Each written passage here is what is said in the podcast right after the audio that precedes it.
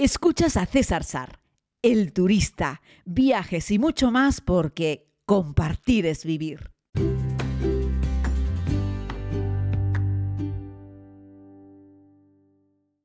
Saludos querida comunidad, les hago este podcast en el miércoles eh, pero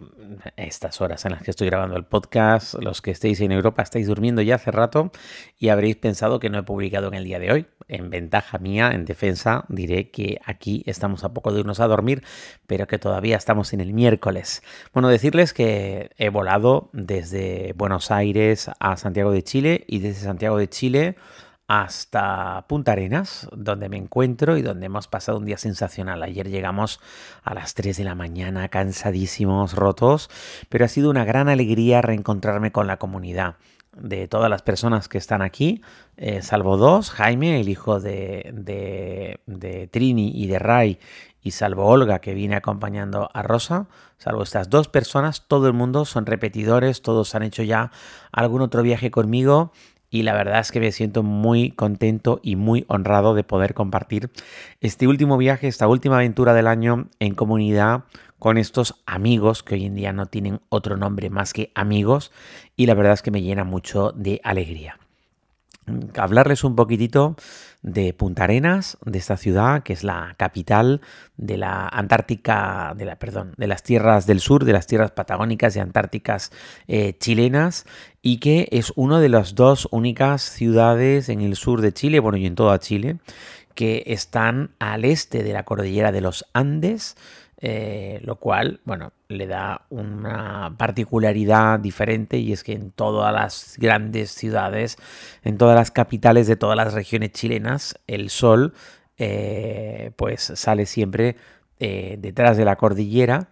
y se pone en el mar, sale por el este y se pone por el oeste, como en todo el planeta, y eso confiere en que en todas las ciudades chilenas el sol sale detrás de la montaña y se pone por el mar. Esta es una de las dos únicas ciudades en todo el país en los que eh, es al revés, eh, el sol sale por el mar y se pone detrás de la montaña. Porque ya les digo, estamos al este de la cordillera de los Andes, en esta tierra sensacional. ¿no? Y bueno, Punta Arenas es un, es un, es un lugar que bueno, fue fundada por, por militares, eh, está en un lugar geográficamente estratégico. Eh, estamos hablando de que 300 años después de que Fernando de Magallanes pasase por el estrecho que hoy en día lleva su nombre, el estrecho de Magallanes, que une el Atlántico con el Pacífico. A ver si un día les hablo más detenidamente de la importancia que tiene el estrecho de Magallanes. Los chilenos en 1848, es decir, ya mucho tiempo después del paso de los primeros españoles por allí, fundaron esa ciudad y lo hicieron militares fundamentalmente y convirtieron esto primero en un penal, es decir, en una gran prisión y a partir de ahí pues ya tuvo otro tipo de, residentes, la ciudad fue creyendo, creciendo, perdón, y hoy es el día, es la ciudad más importante hoy en día que podemos encontrar en el sur de, en el sur de Chile, ¿no? Pero vamos, tampoco creáis que Punta Arenas es una ciudad enorme eh, y mega poblada, mm, pero bueno, son algo más de 120.000 habitantes las que tiene. Y la siguiente que tenemos ya es Puerto Natales, que tiene creo que siete veces menos habitantes, ¿no? Es una ciudad grande, más de 100.000 habitantes, pero no, no lo aparenta. Eh, las casas pues están regadas en una amplia superficie de terreno, ¿no? Eh, y bueno, la región en concreto es Magallanes y Antártica chilena, ¿vale? Y bueno, aquí Magallanes, eh, Fernando de Magallanes o Hernán de Magallanes es un todo un personaje. Al fin y al cabo, eh, en esa ruta para circunvalar el planeta, pues encontró este paso eh, porque estaban buscando simplemente eh, un lugar de mar por el que atravesar. Lo que pasa es que, claro, atacaron desde Europa hacia el Atlántico y se iban encontrando con desembocaduras de ríos, ¿no? Y entonces lo que hacían es que iban probando el agua eh, y aquí encontraron, porque estaban un poco más al norte en Brasil, y entraron por alguno de los múltiples ríos y enseguida, en cuanto navegaban un poco tierra adentro, se daban cuenta que aquello era un río porque probaban el agua y estaba dulce. Así que continuaron hacia el sur y en una de estas entraron por este estrecho y después de varios días de navegación siguieron probando agua y siguieron dándose cuenta que era agua salada. Así es que es muy interesante este estrecho hoy en día de Magallanes porque permite la conexión entre el Océano Atlántico y el Océano Pacífico y así evitas todo el paso sur por el cabo y por lo tanto por todas las fuertes aguas que chocan en el sur y que tantas muertes ha causado a lo largo de la historia, porque es muy difícil navegar el sur de América por ese cabo, porque al fin y al cabo eh, choca el Océano Atlántico con el Océano Pacífico y esto pues, origina, ha originado a lo largo de la historia un montón de naufragios. ¿no? Y bueno, pues esa, en esa primera circunnavegación de la Tierra eh, en el Naos, pues capitaneada por, por, el Cano, eh, que regresó ¿no? en, a, España en 1522 eh, y que, bueno, pues eh, la verdad es que ha hecho un hito histórico y evidentemente en la historia de la navegación, ¿no? Fueron los primeros, los primeros en hacerlo, ¿no? Y bueno, el estrecho es bonito, tiene algunas partes que, que son muy anchas, otras partes que son muy estrechas. Y la verdad es que hoy hemos tenido la oportunidad de hacer una ruta en vehículo eh, orillando un trocito de ese estrecho de Magallanes y la verdad es que estás orillando un trozo de la, de la historia, eh, no solo de Chile, no solo de América, sino también del mundo. ¿no? Es uno de esos cinco hitos geográficos más importantes, de,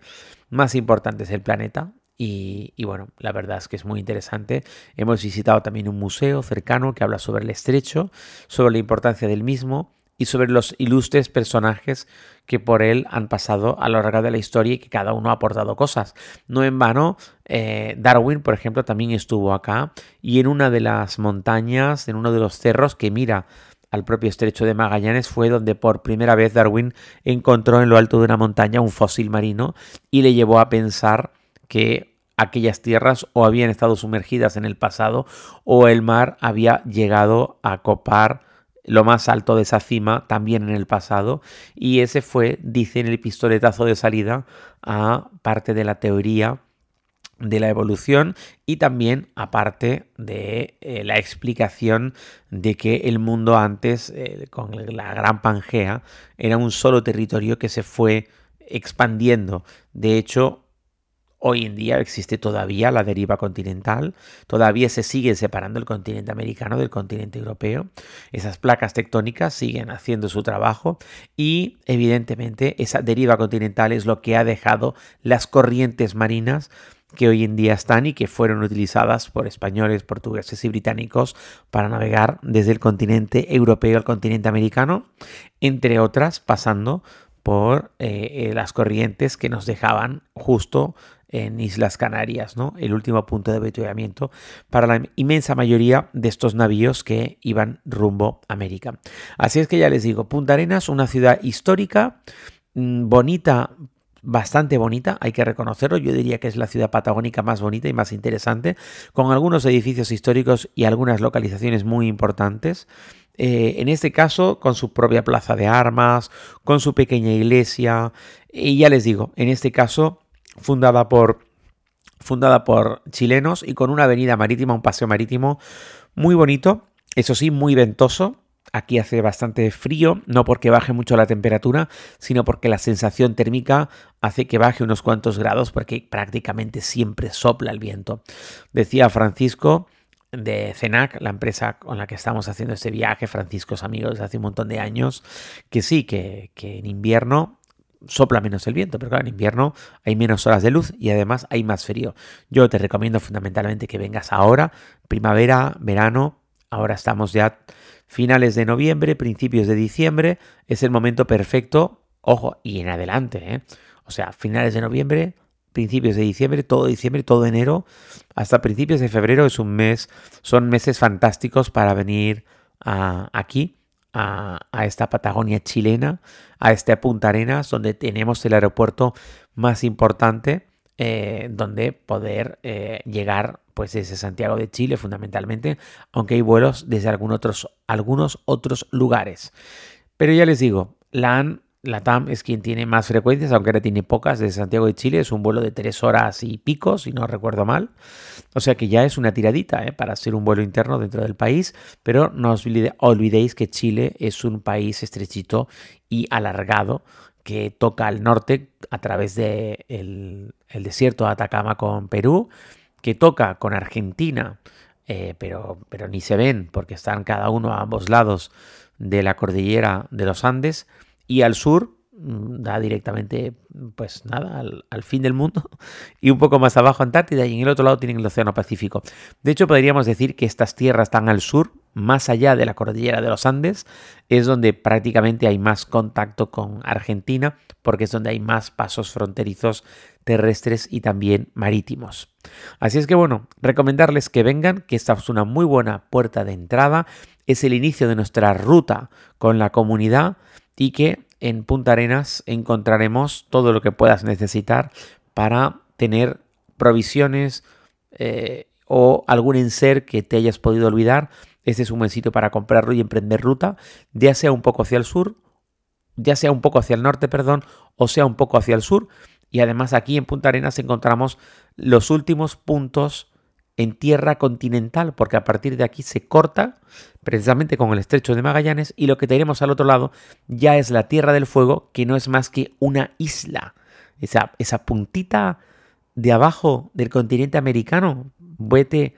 a un mapa, busca Punta Arenas y verás que lo que está enfrente